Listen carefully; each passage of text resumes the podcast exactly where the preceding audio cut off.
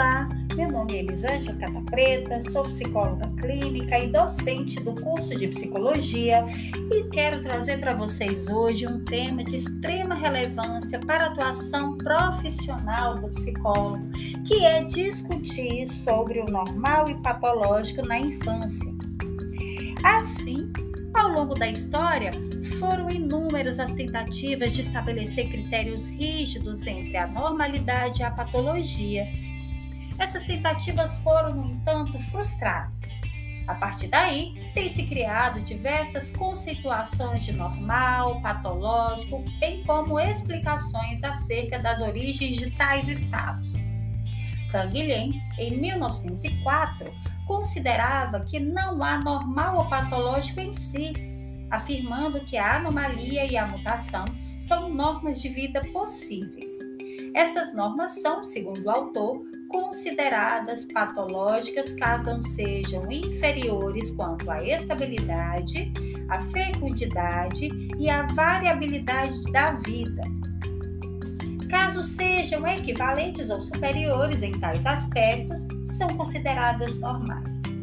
Essas tentativas de definição e a consequente dificuldade estendem-se ao campo da psicopatologia.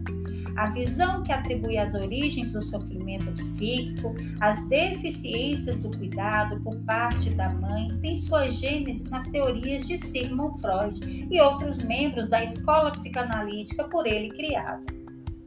Os estudos psicanalíticos contrastam acentuadamente com aqueles que enfatizam os fatores herdados, tornando a hereditariedade responsável por todos os tipos de distúrbios. Se pretende, contudo, excluir a influência negativa dos fatores hereditários, mas sim acreditar que eles, tanto quanto os fatores psicológicos, também desempenham seu papel, sendo necessário estudar os dois em conjunto para alcançar um maior progresso científico. Assim, a noção de normalidade e patologia vem sendo amplamente discutida ao longo de toda a história. Na antiga Grécia, influenciada pelos pensamentos hipocráticos, tinha-se uma concepção dinâmica acerca da doença. A saúde seria a harmonia e o equilíbrio, enquanto a doença seria a perturbação deste último. Esse desequilíbrio, no entanto, não é considerado de todo disfuncional, mas sim como uma tentativa da própria natureza de restaurar a saúde e o equilíbrio anteriores. A doença é, assim, uma reação generalizada com intenção de cura.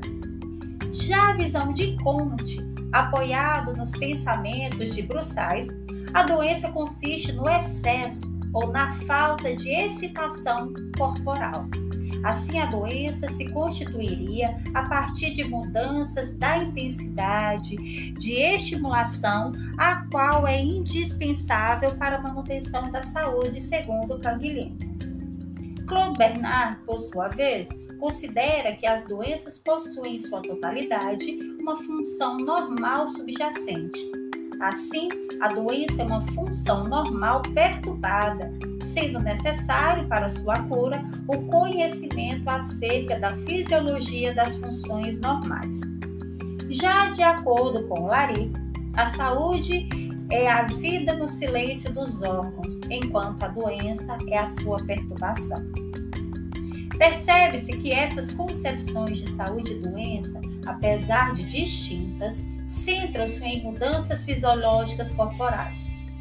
Quando se adentra no campo da psicopatologia, no entanto, não é mais possível é esta forma de distinção, tanto pelo desconhecimento da fisiologia dos processos mentais, quanto pelo tênue limite entre o que é considerado normal e o que não é.